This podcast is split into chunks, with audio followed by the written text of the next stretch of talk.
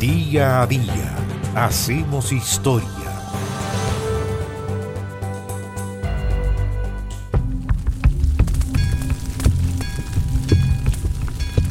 El 2 de septiembre del año 1666, en Londres, se declaró lo que fue llamado el Gran Incendio, que destruyó la ciudad medieval que estaba dentro de la vieja muralla, dejando a unas 100.000 personas sin sus casas. Londres en esa época era una ciudad en la que se usaba fuego abierto para obtener calor y luz, y por lo tanto los incendios eran bastante comunes.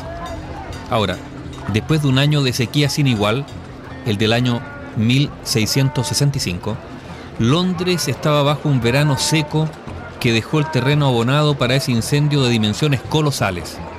Las casas, además, estaban construidas en su mayor parte de madera y paja, y además estaban muy juntas.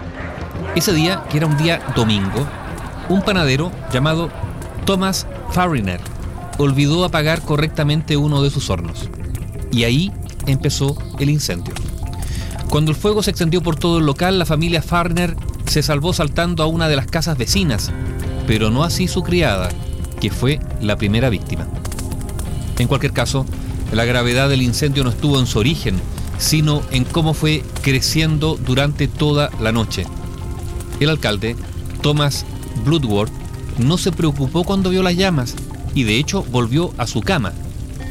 Desde la panadería, ahí en Padding Lane, el fuego se extendió a través de los suburbios más pobres y con su avance se desataron los desórdenes al correr el rumor de que agentes holandeses o franceses, en ese momento enemistados con Inglaterra, habían provocado la catástrofe.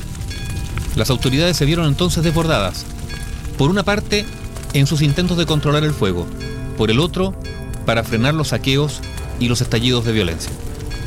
La antigua Catedral de San Pablo cuyo origen más remoto se hundía en tiempos medievales, fue arrasada y el fuego llegó a amenazar la corte real de Carlos II en Whitehall. John Evelyn, un cortesano y escribano, describió como textual, las piedras de la Catedral de San Pablo volaban como granadas, mientras el plomo derretido fluía por las calles como en un riachuelo.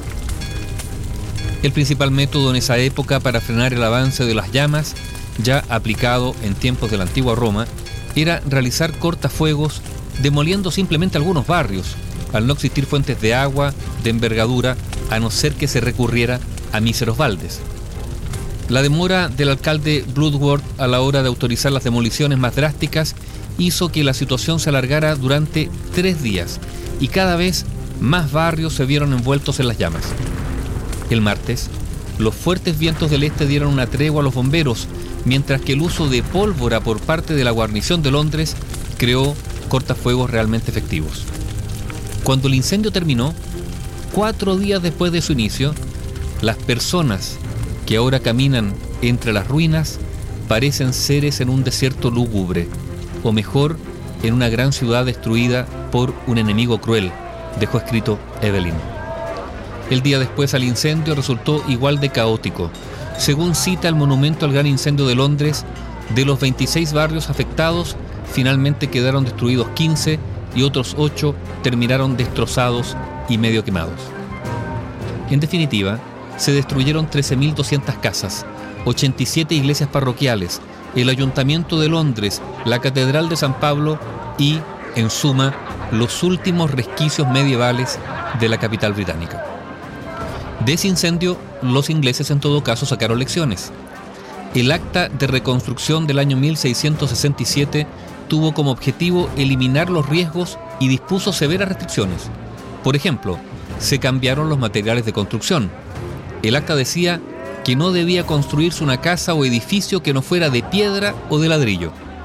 También se dieron pasos para hacer el agua más accesible, fue el inicio del sistema de hidrantes para atender incendios. Resultado del gran incendio de Londres que duró cuatro días y se inició el 2 de septiembre de 1666. Bio Bio, la radio con memoria.